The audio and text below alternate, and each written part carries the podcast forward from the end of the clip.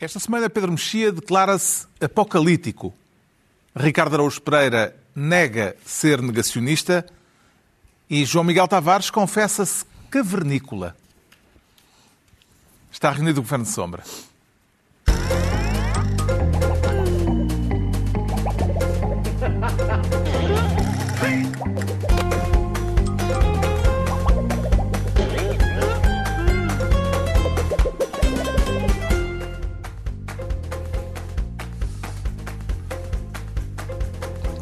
Ora viva, sejam bem-vindos para esta reunião do Governo Sombra.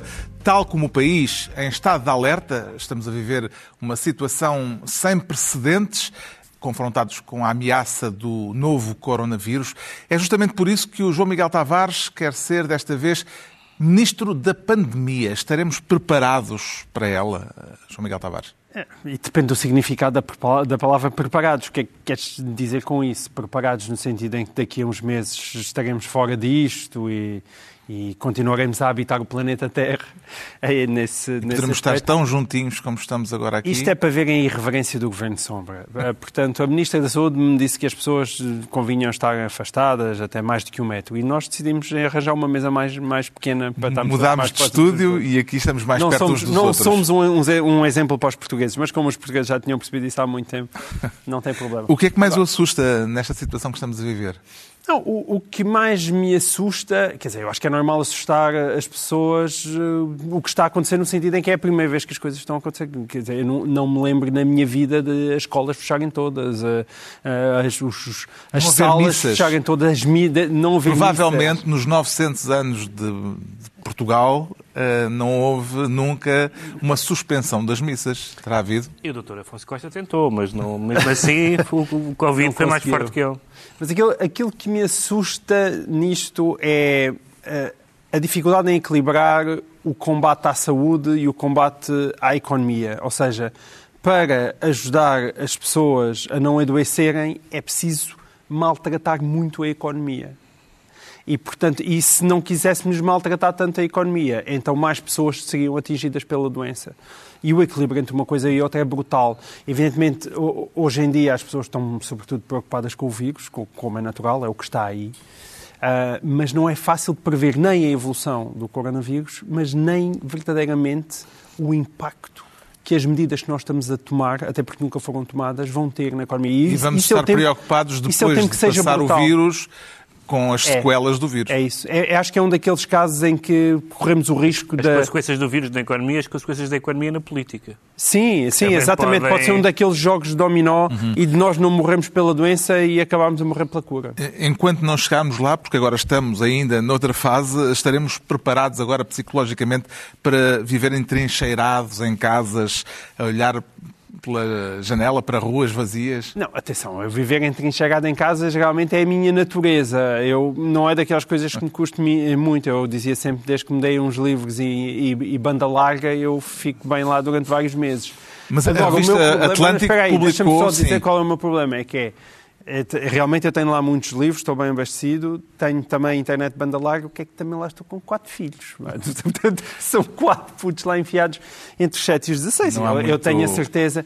Este é um outro impacto, silêncio. é um outro impacto nas famílias. Numa, numa sala de leitura. Daqui a cinco dias já nenhum de nós vai poder ver uns aos outros e e, e, e, temo também pela taxa de divórcios. Eu tenho, há aquela coisa que se diz que quando falta a eletricidade, nove meses depois há muitas crianças a nascer. Uhum. Eu temo é que rapidamente a taxa de divórcio dispara porque as famílias não se vão aguentar umas às outras. Mas tem que ser. Ah, olha, como diria o grande saudoso Ulrich, ah, aguenta, aguenta. A revista Atlântico publicou um portfólio fotográfico impressionante e desolador também, eh, justamente com as imagens de cidades é. que estamos habituados a ver cheias de gente e que agora se encontram é. às moscas. Eh, a sua Essa, isso é, é a frustração da Greta. É, é, a pobre da Greta andou anos, anos e anos a tentar, vá lá, por favor, consuma menos. E toda a gente a fingir que estava preocupada. E de repente tudo desce, não é? As, as, os, os, efeitos, os gases, tudo, a poluição cai 25% na China. E o que é que é preciso então para as pessoas mudarem? É fácil, é ter um vírus. uma cagufa que seja muito imediata e muito premente, que é o que não é nas alterações Quando houver papel higiênico. Exato. Uh, a, uh, a sua perspectiva sobre a pandemia, Ricardo, sofreu alguma alteração significativa nos últimos dias? É que a gente percebe-se que desta vez hum, é a sério, não é? Eh, houve, houve vários anúncios de pandemia ao longo da história que não, que não se foram confirmando, mas desta vez, eh, quer dizer, a, partir do momento em que em Itália, no norte de Itália, eles estão a praticar eh, medicina de guerra, não é? A escolher entre, entre pacientes porque não há meios para acudir a todos e estão a escolher os mais. Que deixam morrer. Exato. Não há outra forma de pôr a coisa. quem é que vão deixar morrer, exato. Eh, Faz disto, de facto, uma, uma situação sem precedentes. E por isso é que é fundamental tentarmos estancar eh, o vírus para ver se para evitar o, o colapso do sistema. A Organização Mundial de Saúde declarou, já esta sexta-feira, que a Europa é agora o epicentro da pandemia. Haverá condições políticas e até culturais, Pedro Mexia, para se tomar aqui o conjunto de medidas draconianas com que a China conseguiu eh, controlar a doença? Ainda não está resolvida, mas eh, parece já estar bastante mais Bem, controlada. quer dizer, há uma fronteira entre o tipo de medidas que um regime como a China pode tomar e, os- e as medidas que regimes ocidentais democráticos podem tomar. Evidentemente que eu não, vamos falar disso mais, mais à frente, mas eu percebo que haja medidas excepcionais, medidas de emergência, medidas severas, mas são medidas que preservam, apesar de tudo, não só preservam a maior parte das liberdades que nós temos, eh, como eh, são medidas que têm uma justificação absolutamente evidente, que é a da saúde pública. Embora haja evidente toda uma série de teorias da conspiração, que vão desde o capitalismo até muitas outras coisas, mas o vírus, eh, como, disse o Primeiro-Ministro, não há um partido do vírus e o partido antivírus. O vírus existe. Não é uma fabricação, não é uma invenção, não é uma ideologia, não é um fantasma. E, portanto, se ele existe, e não é a primeira vez na história da, da humanidade que as pessoas têm que, têm que lidar e que os modos de vida se alteram completamente, como não é, aliás, por exemplo, isto da economia. Ah, nós muitas vezes fomos falando ao longo do- do- dos, dos tempos, ah, e se nós estamos a crescer baseados no turismo, e se o turismo começa a fraquejar? São assuntos que Agora as vamos pessoas- ver como é. que as pessoas foram pensando ao longo do tempo. E as quedas da, da Bolsa também já conhecemos ao longo da história. Portanto, ah, nada disto é em absoluto inédito. O que é, o que é inédito é, evidentemente, esta, esta a velocidade e depois, evidentemente, todos os aspectos alarmistas e, e que há. Mas eu não creio que, não sinto até agora que tenham sido pisados riscos civilizacionais por parte dos governos ocidentais. Acho que não. Não quer dizer que não possam vir a ser, mas não, não me parece que tenha acontecido. Entregamos ao João Miguel Tavares eh, a pasta de Ministro da Pandemia. Agora o Ricardo Araújo Pereira quer ser Ministro do Pandemónio. Receia mais a pandemia ou o pandemónio, Ricardo Araújo Pereira? Sim, às vezes é difícil eh, descobrir de que é que, o que é que teremos de recear mais. Já agora, Porque- conseguiu abastecer-se suficientemente de papel higiênico? Eu, eu já. Atenção, é, é- é de facto muito engraçado. Eu acho que é? ele não precisa. Vá lá, admite lá, tu és um, um, um senhor endinheirado e tu tens já daquelas sanitas magníficas que têm uma espécie de Tem uns chuveirinho. Ah, Tem um chuveirinho. Pensei, pensei Hã? que ias dizer que eu não fazia cocó, que eu estava Não, um- não, um- num plano. Já num de- plano em que não. Não, não, não. Estava era, a- era a propor que, eh, a supor que Não. tivesses formas mais Não sofisticadas de Não limpar tenho. o teu Experimentei rabiosco. uma vez uma dessas sanitas num hotel em Paris. E como gostaste Fiquei muito, muito surpreendido. Não, fiquei muito, muito impressionado com o facto de. com a precisão do esguicho, porque imaginei que. A sério? Eu imaginei que as pessoas tivessem. ah, Os orifícios em que os rabos fossem diferentes, sim, que os rabos Em fossem local. diferentes. E o- mas talvez haja um sensor Diferentes que, como assim? que tivesse, lá, pudesse sei lá, estar tipo 2 milímetros ao lado e já não Exatamente, estava lá alguém. Orifícios em. em- não sejam sempre, sempre exatamente no mesmo sítio, mas o certo é visto. que aquele, aquele ou tem um sensor ou, ou eu tenho um, um, o rabo tradicional. É o- standard. o rabo standard. o rabo E então, o que, e como o que Padrão. aconteceu é, como gostaste muito, achaste que era melhor não, Não, porque experimentar aquela, mais. aquela especificamente daquele hotel não só eh, atiravam. Isto é interessante para as pessoas lá em casa, acho É, eu, muito, não é? muito. Não só disparava o esguicho exatamente para o sítio correto, como a seguir fazia uma espécie de um. Assim, um hálito. Aquecia? Um bafo. Sim, um bafo quente que, que secava. Mas não. Eu, Mas já está municiado Não, eu tinha- de papel higiênico. não- E atenção, há muito. eh, Toda a gente tem a tentação de fazer pouco das pessoas que vão eh, abastecer-se de rolos de papel higiênico. Já conseguiu perceber Mas o que é eh, certo é que ninguém sabe a é razão deste assambarcamento? Este assambarcamento, eu escrevi esta semana sobre isso. É facto, não é fascinante. português, não é um caso Não, não, português, é ao mundial. contrário do que algumas pessoas supõem. é mundial, Começou é mundial. a falar-se dele, pelo menos Sim, sim. ouvi na Austrália, em que até houve cenas de pancadaria, Pancadaria na Austrália, por causa já de rolos de papel, papel higiênico. Racionamento nos Estados Unidos e no Canadá. E, de facto, somos nós, não enquanto país, mas enquanto espécie. Eh, eh, em- em com- quando confrontados com, com o fim do mundo, o nosso primeiro pensamento vai para o rabo. Eh, o, que, o fim do mundo há de me encontrar com o rabo impecável. Pelo visto, é uma preocupação nossa enquanto espécie. E, portanto, é isso. Nós, nós já tínhamos, a sabedoria antiga já tinha estabelecido uma relação entre o medo e o rabo, através do célebre provérbio: quem tem cu tem medo. Mas não era neste, descurava esta ideia de que o rabo eh, deve ser mantido impecável à força de papel. Já abasteceu a dispensa, Pedro Mexia? Ainda não, vou pôr algumas coisas mais para os famosos 14 dias, se for preciso, mas não. não... Dizer, é natural, é natural que as pessoas que prevejam eh, ficar em casa se abasteçam de coisas que precisam. Não me parece que isso quer dizer. Parece-lhe uma forma racional de Não. organização Não, acho que tem havido. perante as incertezas Acho do que as futuro. pessoas têm, têm comprado, provavelmente em quantidades excessivas, ao ponto de esgotarem vários, vários desses bens. Isso, isso é um bocado bizarro. Mas é normal, se a pessoa diz. Já está, todos nós conhecemos pessoas que estão fechadas em casa ah, nos famosos 14 dias e, portanto, uma pessoa que não sai de casa durante 14 dias tem que ter coisas para 14 dias, incluindo para essas partes do corpo e não só, e não só comestíveis. E depois há todas umas teorias muito engraçadas sobre a, nossa relação com o nojo e não sei o que mais que justifica o, a nossa obsessão com o papel higiênico. Mas acho que é um, mais uma vez, acho São que é um, bons tempos para a filosofia. Acho que é um, são ótimos tempos para a filosofia.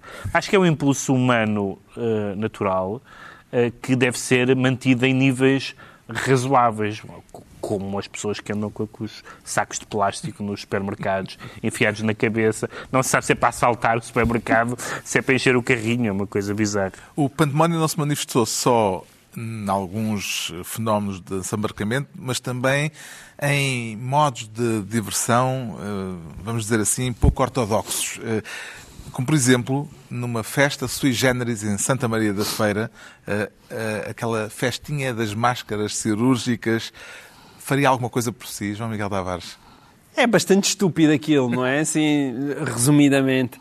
Ah, mas, enfim, eu acho que é uma festa para quem não gosta dos seus avós, não é? Porque o problema não é dos miúdos e dos, de- de- do pessoal que ali anda, que todos nós já sabemos que se apanharem coronavírus ficam na maior. O problema é, evidentemente, quem é que eles podem infectar.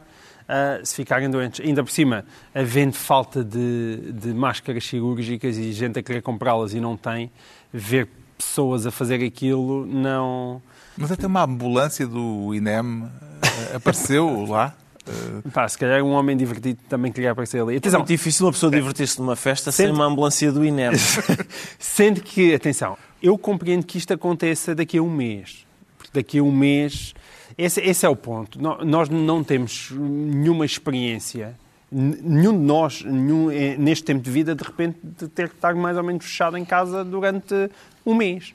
Eu acho que ao fim de um mês toda a gente está deserta de coronas parties e, e ir para a rua infectar qualquer pessoa, porque não, não aguentas estar fechado ali dentro.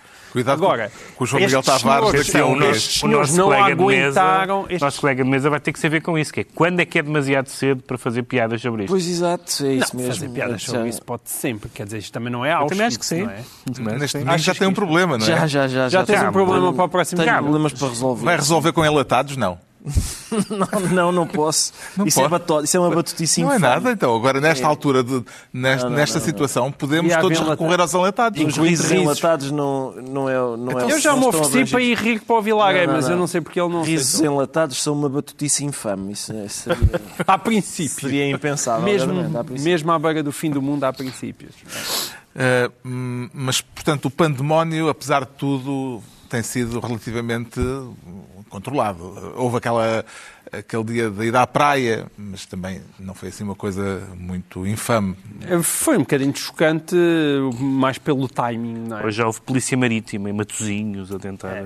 Sim. Houve, foi, foi mais por A impedir os, os Sim. veraneantes. Sim, sim, Sim, os já andaram foliões. a, a enxutar pessoas de, de fora da praia.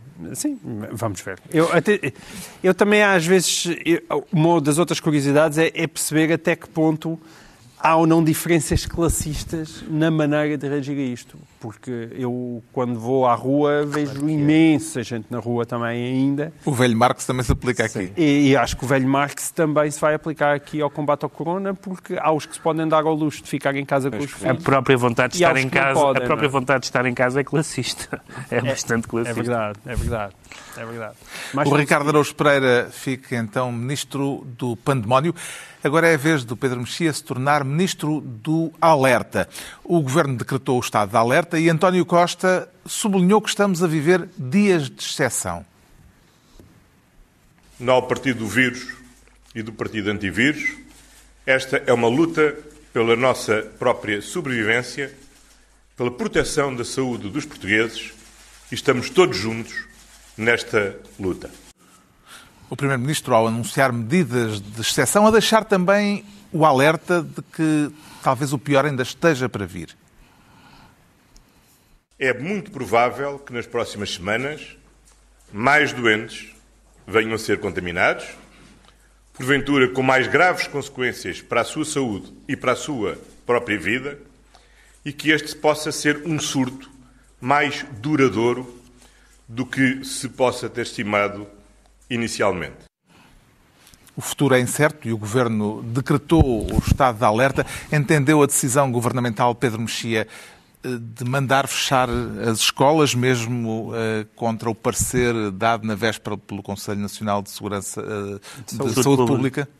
Eu vou manter muito fiel à teoria Klopp de que nós falámos no anterior programa, que é do treinador do Liverpool, que é não, não opinar Naquela sobre... altura em que nós não eh, fazíamos nenhum segmento dedicado ao coronavírus, uma semana antes fazemos Exato. um programa todo é- dedicado ao Sim, coronavírus. As coisas evoluíram, de facto, da, da- da pior maneira nesse aspecto. Portanto, é- a, é essa- a discuss- a decisão eh, veio na sequência, e neste caso, ao contrário, de uma discussão do Conselho Nacional de Saúde Pública, onde estão representadas pessoas, eh, técnicos eh, que sabem do que estão a falar e onde a discussão, ao que veio na imprensa, foi muito rasgadinha e, portanto, foi bastante. Foi, foi um assunto eh, amplamente discutido e com, e com alguma veemência. E, portanto, é um assunto que não é pacífico entre os especialistas. Agora, há uma fronteira que eu não sei exatamente eh, onde é que se traça entre o alarme e o alarmismo. Eu concordo que eh, é e preciso evitar medidas que sejam alarmistas no sentido que criem alarmes que não, que não se justificam e que não existam. E as pessoas que eram contra o fecho das escolas alegavam que, do ponto de vista médico, do ponto de vista científico, essas razões não estavam reunidas. Agora, havia, isto é o objetivo, não é preciso ter uma opinião técnica sobre a doença, havia alarme nas escolas. Havia alarme de, de- de alguns alunos, mas sobretudo de pais, de professores e diretores das escolas a pedirem o encerramento das escolas. E, portanto, eu não sei se a, a opção de não causar alarmismo não, não, eh, não compensaria que deixasse de se causar alarme, como, como, como foi a decisão do Governo. E a mim parece-me que, eh, pelo que eu consegui perceber, independentemente das, das discussões técnicas que houve em sede própria, eh, isso trouxe alguma acalmia no, no ambiente escolar. Eu tenho ouvido uma série de opiniões de pessoas mais satisfeitas do que insatisfeitas com essa decisão e, portanto, compreendo-a perfeitamente. Como é que avalia as decisões tomadas eh, até agora pelo Governo eh, para fazer frente à pandemia, João Miguel Tavares? Quer dizer, já hou- houve várias, não é? Aparentemente, a Marta Temido também esteve presente nesse, nesse Conselho da Nacional de Saúde Embora, Pública. segundo E- os relatos eh, da imprensa, calava a teve a ouvir. ouvir mais do que, do que a falar. Ah, mas eu fico contente que António Costa, de certa maneira, tenha descumprido uma promessa, porque tinha dado a entender que, consoante a decisão que saísse daquele Conselho Nacional, seria. Isso, portanto, as decisões dos técnicos seriam aquelas que seriam adotadas pelo governo. Ele não descumpriu, eh, ele eh, usou outros técnicos Sim, usou para técnicos para contrabalançar, contrapor a estes, porque houve um relatório europeu Sim. que, eh, justamente no dia Claro. seguinte à decisão, ou melhor, ao, ao parecer Sim. do Conselho Nacional de António- Saúde António Pública, dizia o contrário. Certo. Aquilo que me parece que aconteceu é António Costa estava à espera que o Conselho ah, indicasse o fecho das escolas. Isso não aconteceu. António Costa, naquele momento, decidiu não imediatamente contradizer aquilo que lá tinha ah, de lá saído, não é? até porque isso contradizia ah, anteriores declarações dele, deixou ainda arrastar aquilo mais um diazito. De repente, a União Europeia ah, toma aquela posição de aconselhamento de, de medidas de prevenção mais, mais férreas e António Costa aproveitou para fechar as escolas. Sendo eu, como partilho aqui com, com o Pedro Mexia, a doutrina Klopp, no sentido em que eu não faço ideia qual seja realmente a melhor forma de combater o vírus, não é?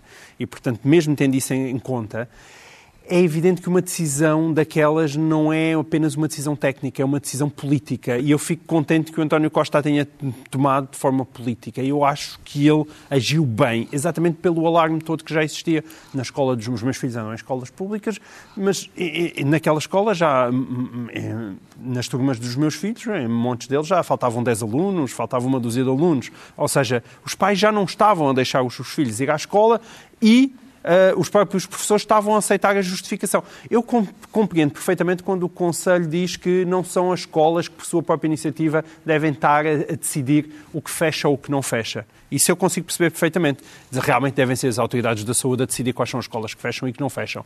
Agora, isto é Portugal e Portugal tem uma desconfiança estrutural nas suas instituições. Tem uma desconfiança estrutural.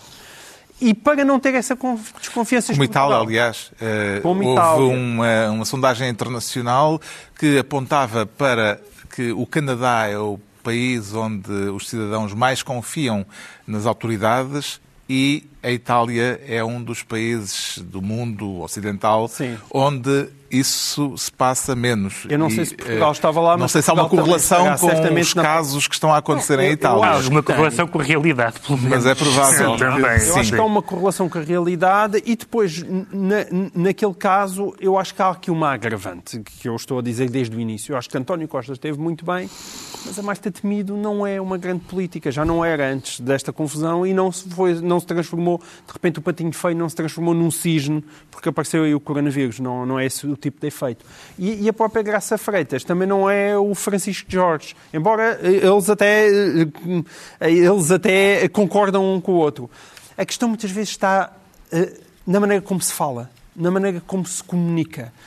A conferência de imprensa da, da Marta Temido com a Graça Freitas foi uma conferência péssima, atabua- é- atabalhoada. Não foi o que tu disseste, foi a maneira como tu Sim, disseste. que é extremamente importante. Claro, Que é comunicar num momento de crise. Bem, tudo bem, é só porque Achas que é uma coisa muito feminina, já sei, já é um sei. argumento que eu estou Já a sei, já Sim, sei. mas ainda por cima eu estou a falar de mulheres, portanto até calha bem. Que é um, um, e ali tem, tem tudo a ver, não tem a ver com serem mulheres e serem homens, por amor de Deus, não tem nada a ver com isso. Tem a ver com uma postura afirmativa.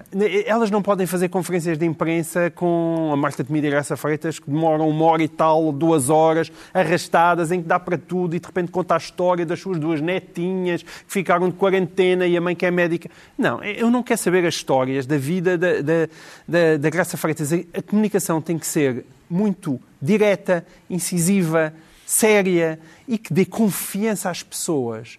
E é, aí falhou. Ou seja, eu acho que António Costa foi muito mais eficaz e deu uma confiança que aquela ah, conferência de imprensa não deu. Embora, na verdade, temos aqui eh, decisões contraditórias. E as decisões não deixam de ser contraditórias. ok? Contraditórias entre. contraditórias entre aquilo que diz o Conselho Nacional de Saúde Ah, Pública sim. e aquilo que foi a decisão do António Costa. Pois, Portanto, é uma decisão política diferente. preferi- Eu acho que era preferível que essa contradição não tivesse existido. Não, Mas é, acho- não é mas há- exatamente uma contradição. Ah, então não é. É Então, um órgão de aconselhamento Não, mas o e a decisão mas- política então, mas o foi governo noutro ti- sentido. O governo tinha dado a entender que ia seguir as Mas o decisões técnicas e governo não tem não seguiu. também um. E não seguiu. Não, mas um tinha dado a entender que ia seguir. E tem um aconselhamento europeu eh, noutro sentido. E esse é o problema. O, o problema também aqui é que a informação, hoje em dia, dispara, não é? E, e, muitas vezes, quando se fala das redes sociais, e estão aqui estes dois senhores começam logo a resmungar, a dizer, ah, as fake news, é aquelas redes sociais. Eu acho que nunca disse fake news, não Pronto. sei se. Não Mas as é redes palavra, sociais, é como sabe que quem usa, por exemplo, eu e o, e o Carlos, certamente podíamos estar aqui a falar das enormes vantagens que as redes sociais trazem, até com qualidade de informação, de informação mesmo de qualidade. Ou seja, como há lixo, há coisas muito boas Você lá. Tem energia nuclear. E as pessoas pô. estão muito bem informadas. A energia nuclear tem coisas boas. Pô. O problema de estarem muito informadas é que torna mais exigente a comunicação do governo. Hum. Exatamente porque as pessoas sabem muito, convém que a informação seja uma que é para não ser uma confusão de cada um fala para o seu lado. Entretanto, o Parlamento debateu na manhã desta sexta-feira a situação que estamos a viver e a intervenção mais contundente foi de um deputado, um vice-presidente da bancada social-democrata, o deputado e médico Ricardo Batista Leite. Cancelem tudo. Cancela a saída que tinha programada, fica em casa. Cancela a praia, fica em casa. Cancela a festa, cancela a conferência, cancela o casamento, o batizado, a festa de despedida de solteiro. Cancele tudo. Cancele tudo, cancele tudo e fique em casa. Quando ficar em casa, está a atrasar o coronavírus. Por Portugal, por todos nós, por favor, cancelem tudo, fiquem em casa um conselho veemente do deputado Ricardo Batista Leite. Imagino que, mesmo sem o coronavírus, este é o tipo de conselho eh, que é o tipo de recomendação que o Ricardo Araújo Pereira recebe de bom grado. Sim, sim, não precisam de me dizer duas vezes para Deixa-me só dizer aqui uma coisa. Sim, sim. Aqui tens mais um exemplo de que a forma conta, porque as palavras são boas, mas ele diz aquilo de uma tal maneira que não funciona bem que, é que estás a sugerir com essas mãozinhas? Não, não, não estou, não, não estou a sugerir nada, mas é assim uma maneira boa muito dicção. Sim. É, falta-lhe ali um lado mais... com é mais... tom de dizer... Cancela tudo, cancela tudo, não é? Cancela, percebes? Falta-lhe ah, ali mais, mais afirmativo. Tinha que ser mais não afirmativo. Não houve imperativo suficiente. Sim. De qualquer modo, é. o conselho é bom, sobretudo para aquela pessoa de quem ele está a falar, que tem, vai à praia, tem uma festa, um casamento, um batizado, uma despedida de solteiro e uma conferência. É uma vida cansativa. É uma vida cansativa. Eu, de facto, a mim não me... Há aqui um ponto que é eh, como é óbvio, uma situação como aquelas em que nós estamos é, é dramática, tem muitos, muitas, sobretudo as consequências disto vão ser trágicas, imagino eu. Há apenas, e é preciso mesmo procurar muito, um único ponto positivo neste tipo de situação, que é há um aroma a fim do mundo no ar que faz com que a moral sexual se uh, relaxe um pouco. Já estás Mas como assim se não pode haver contacto? O problema é esse. A questão é essa. A não pensava é que ias contar coisas lá em tua casa. Não ia, nada, está, não, está, ia dizer está que normalmente... Não, eu estou a dizer em termos sociais. Normalmente em situações destas... Ah a moral sexual de facto fica mais maleável. Os períodos de guerra. As pessoas dizem, é a pretexto de temos que estar todos juntos, olha, já que estamos todos juntos. Mas aqui o pretexto Mas aqui, é não, aqui é, não podemos estar é todos é juntos. Cada um Há uma indústria que tem sido muito inventiva nesta crise, sim, sim. que é a pornografia. Pois, pois é, eles são sempre, eles são muito, sempre muito inventiva. Atentos. O Pornhub abriu, uh, tornou uh, acessível os, os, conteúdos premium, os em Itália. Em Itália, exatamente. E bem, é, realmente é... Uma pessoa tem que tem com Exatamente, sim. Com aquela frase que eu vou traduzir livremente, vem aí o fim do mundo, venha-se antes disso. que é uma frase ganhadora, não é? Eh, será útil que o Conselho do Deputado Batista Leite produza efeito no próprio Parlamento? Ou seria preferível, ou será preferível que a Assembleia da República continue a reunir-se, Pedro Mexia? Está a ser ponderado ainda, não é? Não sei. A, a, a Assembleia da República pode reunir eh, a Comissão Permanente, como faz nas férias e como faz no, no, não, tem, não, não, tem, não tenho opinião sobre isso. Depende muito da. da... Se a Assembleia toda se, se mantiver reunida, pode ter efeitos democraticamente perversos, que é uma bancada começar a tossir e assustar as outras e ganhar votações à custa de. Não, acho, acho que a Comissão Permanente. E fazê-lo malevolamente. Fazê-lo malevolamente. Sem o coronavírus. Fingir só que está. Infet, oh, oh, infectar o hemiciclo. ideias a André Ventura. Fingir que tem tosse e ficar sozinho a votar uh, A ganhar todos. Temos aqui um princípio Hã? ficcional interessante. É, é verdade. O ano em que a tosse ganhou a votação. Ganhou as votações. Ainda não falámos aqui da situação do Presidente da República, que continua em quarentena voluntária, apesar de ter tido, tido nega na análise ao coronavírus. Como é que viu esta transformação súbita do professor Marcelo, que ainda na semana passada distribuía incansavelmente beijinhos, abraços e selfies? Ricardo Araújo Acho, Pereira. acho que é sensato, não é? A partir do momento em que a situação fica neste ponto, é sensato manter-se em casa. Agora, eu. Mas foi uma transição muito Sensato rápida. Manter-se em casa. É sensato manter-se em A casa. maneira sim. como ele desapareceu não é de todo sensata. Acho que é sensato, uma vez. E ainda vai pagar por isso. Uma acho. vez que toda a gente está a ser estimulada a ficar em casa. Eh, Mas isso por essa razão também o Primeiro-Ministro também se ia embora, E não é? que o Presidente da República, sim, mas, é- mas 90% do trabalho do Presidente da República é andar a dar beijinhos às pessoas. Ah. O Primeiro-Ministro é tentar escapar a que Deem Bom, bananas. Exatamente. E, portanto, a questão é, o meu problema com isto é, são, lá está, mais uma vez, as consequências disto, que é o Marcelo em casa e depois a sede de uma espera só se estanca na torrente, como para citar Sérgio Godinho. é? Ele vai Quando ele sair- vier, quando ele vier, desvairado a vontade de beijar gente, vai haver cidadãos com as bochechas em carne viva, quando ele finalmente, quando lhe derem licença para, para retomar a atividade. O Pedro Mexia fica assim ministro do Alerta e estão entregues as pastas ministeriais por esta semana. Mas como o tema é só um, eh, fazemos aqui uma breve pausa musical com uma canção que está a tornar-se viral.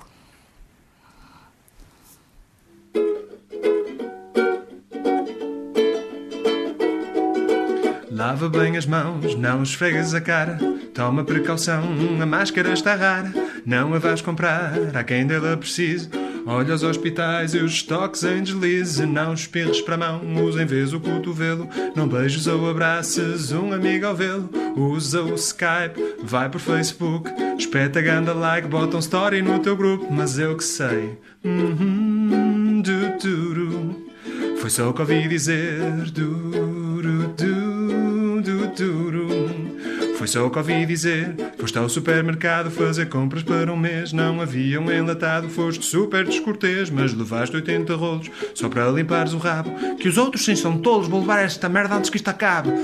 Estás de quarentena, a escola fechou, mas quero ficar morena para a praia que eu vou. Os amigos no café ou numa esplanada. Covid é que é, esta merda só mata a velhada, mas eu que sei. Uru, uru, duru. Foi só o que ouvi dizer. Duru, du, du, duru.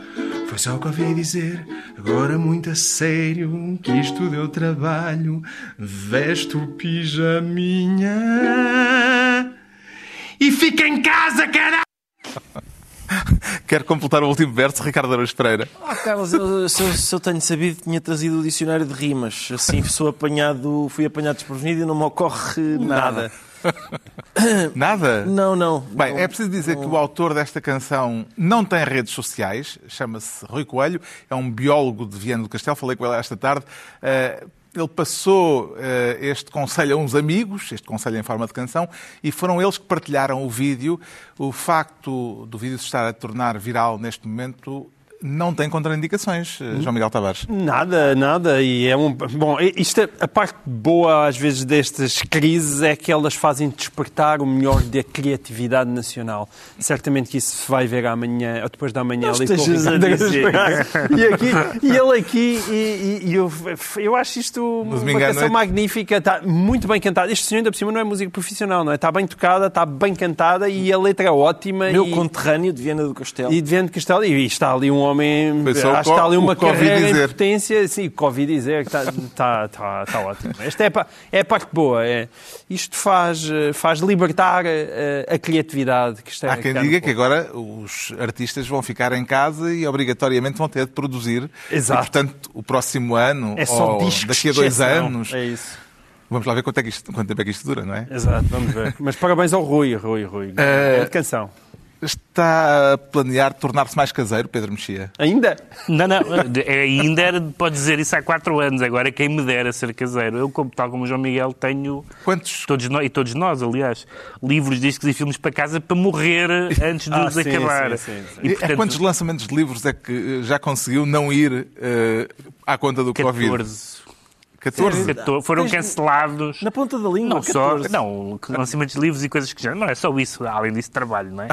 mas, mas portanto, eu gostava de ser, gostava de ser mais, mais caseiro e Hum. a perspectiva de estar em casa, para mim, é, é ótima. Como é que está a lidar com este, com este estado de espírito apocalíptico?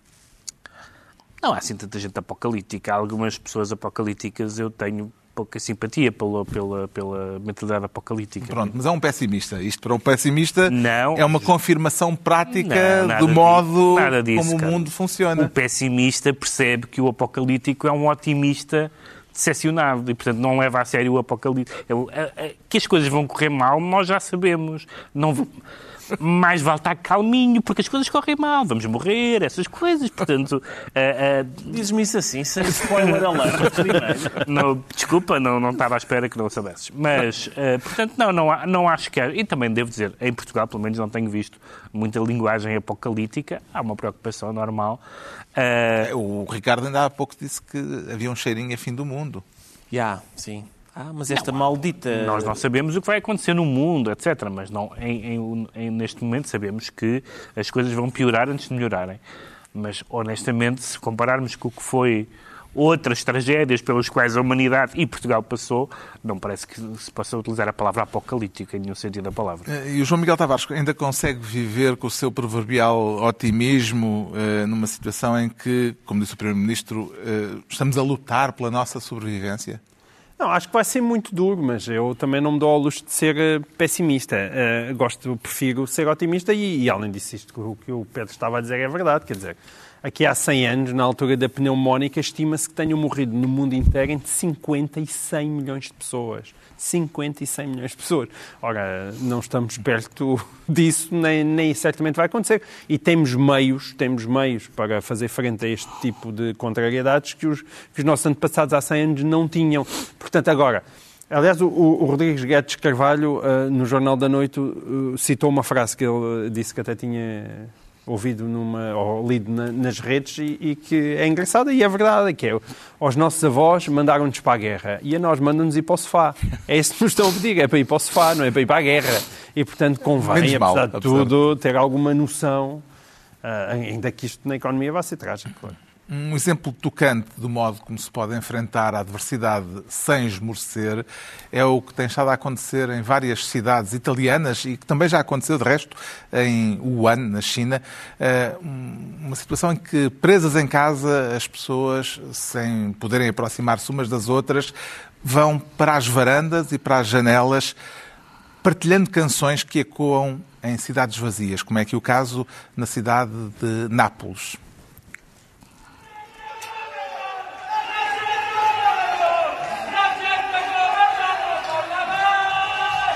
Gente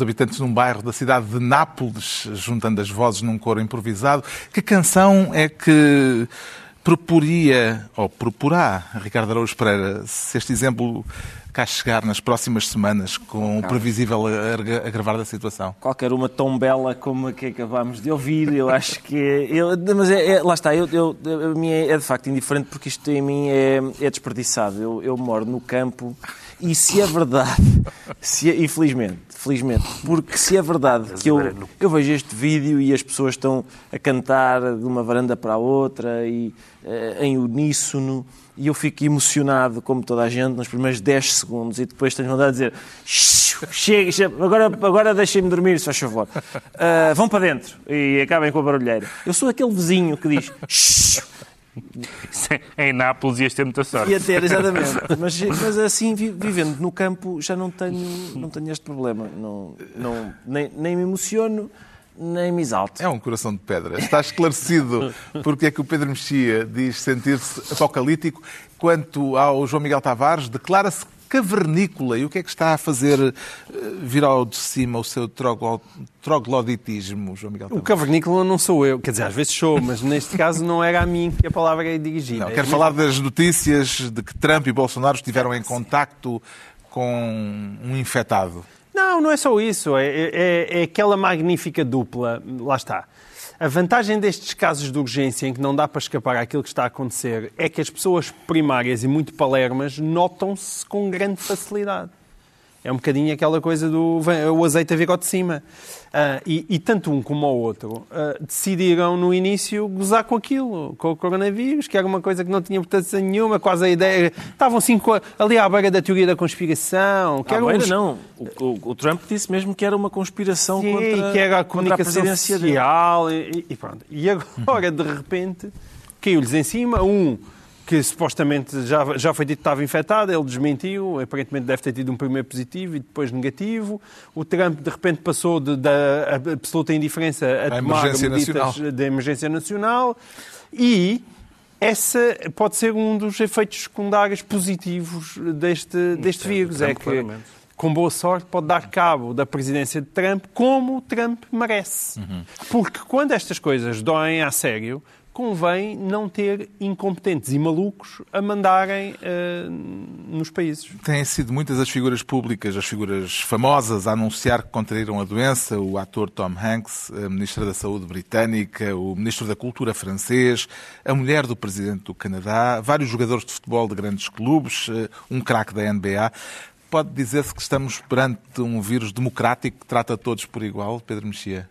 Sim, estamos a falar e justamente de, de um vírus, de uma doença. Portanto, que não é nem uma inventona, nem uma conspiração uh, capitalista, nem, como diz o Trump, um vírus estrangeiro, não é? Como se fosse um imigrante ilegal. Bem, Ele fez questão de... Diz, diz Donald Trump e o Correio da Manhã.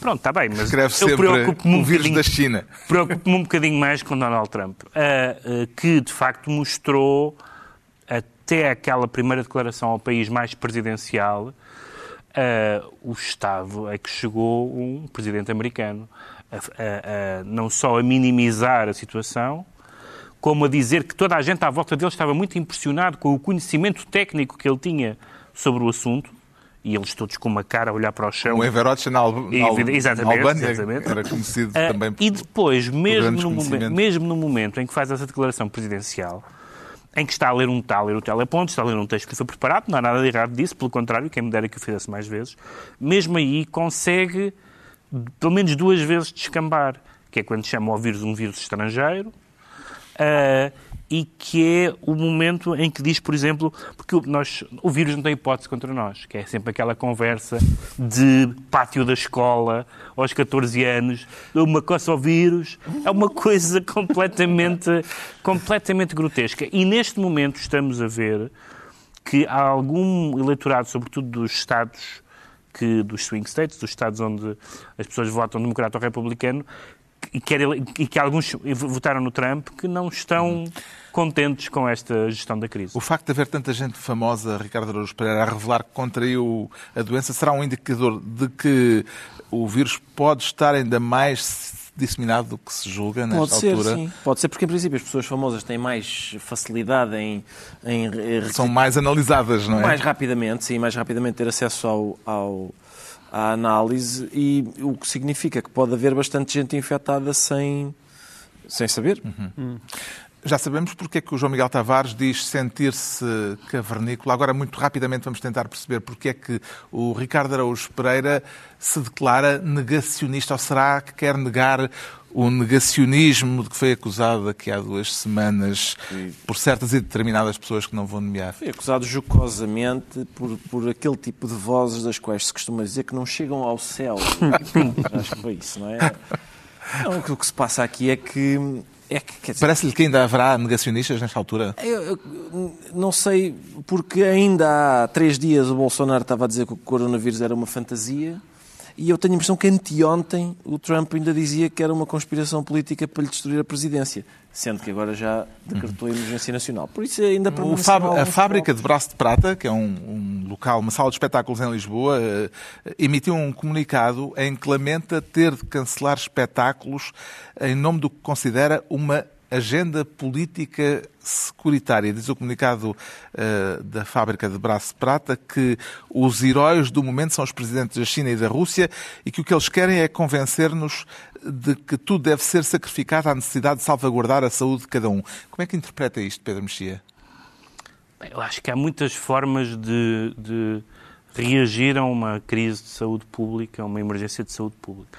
Duas absolutamente inúteis é bora para a praia e a outra é, como diria Michel Foucault, reticências. Atenção, atenção não tenho nada contra patuscadas, nem contra a Universidade Nova de Lisboa. São, são, tudo, são tudo formas de vida muito respeitáveis. E há até matérias teóricas e discussões teóricas interessantes, o estado de exceção, todos nós conhecemos essas coisas e já lemos sobre isso. Mas não sei, como disse no, no, no, princípio, não sei exatamente que, que atropelo intolerável dos direitos dos cidadãos têm sido cometidos nos regimes ocidentais que estão simplesmente a reagir a uma uh, a um vírus, a um problema de saúde pública, a uma pandemia declarada pela OMS que está que, de que não há vacina à vista, de que, que é crescente e que tem, que tem causado um normal alarme social e, portanto, tem havido várias medidas, algumas discutíveis, certamente, algumas mais gravosas, mas, quer dizer, de repente nós estamos a falar, começamos a falar não, com essa linguagem do estado de exceção e dessas coisas todas, e estamos a, a fazer comparações com o terceiro racho e coisas do género, quer dizer, não vamos saltar etapas, por mais interessantes que essas discussões possam ser, trata-se de reagir pragmaticamente a um assunto que, mais uma vez, não é ideológico, não estamos a falar sequer das discussões que houve sobre esta matéria quanto ao terrorismo, em que havia uma componente política. Aqui é, uma, é um vírus, é um vírus. Não há o partido do vírus não há o partido vírus, do vírus, não há o partido do António Costa. E o que dizer João Miguel Tavares, do porta-voz do Conselho Nacional de Saúde Pública, que ainda há duas semanas dizia que havia um pânico completamente desproporcional à realidade e que este, era menos, este vírus é menos perigoso do que a gripe comum. Bom, eu aí especificamente eu eh, entra a teoria Klopp, ou seja, eu não percebo não o suficiente do assunto. Não, não pronuncio eh, e, e é preciso, eu acho que é preciso ter cuidado. Estamos a falar do, daquele senhor que é o Jorge Turgal. Eu acho importante manterem-se vozes divergentes, porque eh, agora que fecharam as escolas e as pessoas todas achavam que as escolas deviam fechar, é fácil também apontar o dedo e dizer ih, ganda totó. Mas uh, é possível que depois, de repente, daqui a dois meses, descubra que afinal o totó é que tinha razão. Eu, eu não sei quais é são as, as melhores medidas para combater o vírus e é bom que haja vozes muitas vezes divergentes uhum. para não haver uma espécie de pensamento único que em matérias científicas também é perigoso. Bom, desta vez não há decretos, eh, dada a situação de alarme, mas haverá livros, porque vamos ter eh, mais tempo para ler, eh, e o Pedro Mexia propõe um livro em estrangeiro. É um livro estrangeiro, mas espero que seja um livro em português. As pessoas têm tempo também para aprender inglês. Porque é um livro, porque é um livro interessantíssimo. É um livro do, do crítico de televisão do New York Times, uh, que chama, o livro chama-se Audience of One, e é sobre uh, Donald Trump como criatura televisiva. Basicamente o que o, que o autor do livro, que se chama James Poniewozik, como, como uhum. aliás o meu polaco, imagino que seja polaco, uh, indica. Ele diz que o Donald Trump é essencialmente uma, teve uma educação televisiva, tem uma personalidade televisiva, tem gostos televisivos, apetites televisivos, uh, identifica-se com personagens televisivas, teve um reality show e tudo e toda a figura do Trump pode ser explicada televisivamente. O João Miguel Tavares traz fenómenos do entroncamento. Pois, com certeza. Então, então as pessoas estão super aborrecidas lá em casa e precisam de ter alguma coisa com que, com que se entretenham. Um, para quem tem até a minha idade e mais velhos que eu, lembra-se certamente os famosos fenómenos do entroncamento, que davam sempre umas reportagens engraçadas na televisão. Isto foi sobretudo uma coisa ali entre a década de 50 e 80.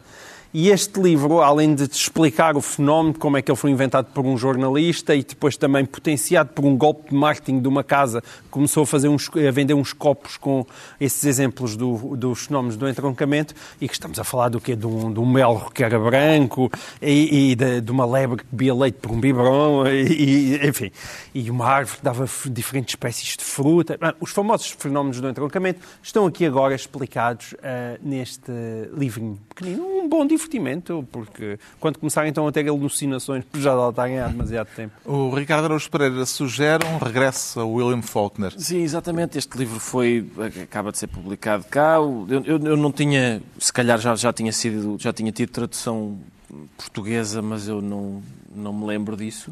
Uh, é um livro que ganhou o National Book Award e o, e o Pulitzer. Uh, vem muito bem recomendado pelo Malcolm Colley, aquele, o, aquele editor uh, mítico, e, e, e, é um livro sobre, do Faulkner sobre a, a Primeira Guerra Mundial. Uh, tempos ligeiramente mais difíceis que os nossos. Sempre, a miséria também faz companhia. Costuma-se dizer que a miséria gosta de companhia, então aqui está. Faulkner, portanto. Eu trago um, um poeta espanhol com um nome inglês, Roger Wolff. O livro chama-se Fazer o Trabalho Sujo e é uma antologia deste poeta uh, que vive desde a infância em Espanha e, portanto, é espanhol para todos os efeitos e aproveito para ler um poema muito curto que acho adequado para este momento. Chama-se A Loucura Toca a Todos. O meu vizinho do lado é um hooligan de trazer por casa. Cada vez que o seu clube ganha um jogo, assoma à janela como não sei muito, com não sei muito, muito bem que bizarro instrumento dos demónios, nunca ouvi, mas soa como uma espécie de corneta afónica, e anuncia ao mundo a notícia. Eu, por minha vez, ponho marchas fúnebres a toda a hora no leitor de CDs e choro alto e bom som a perda do meu amor. Muitas vezes coincidimos. Com efeito, poderia dizer-se que estabelecemos um aberrante diálogo de solidariedade recíproca. O vizinho de baixo deve pensar que somos passados dos carretos. O que ele não sabe é que um dia destes, seja ele qual for, também chegará a sua vez. A loucura toca a todos. Uh, e Roger Wolff. Uh, livros para a quarentena. Uh, já que vamos ter mais tempo para ler, ficam as sugestões de leitura. Nós voltamos para a semana se não formos atacados pelo bicho. E para a despedida, um conselho de uma das rainhas do Disco Sound. Lembram-se dela? Gloria Gaynor, a explicar-nos o que fazer para sobreviver.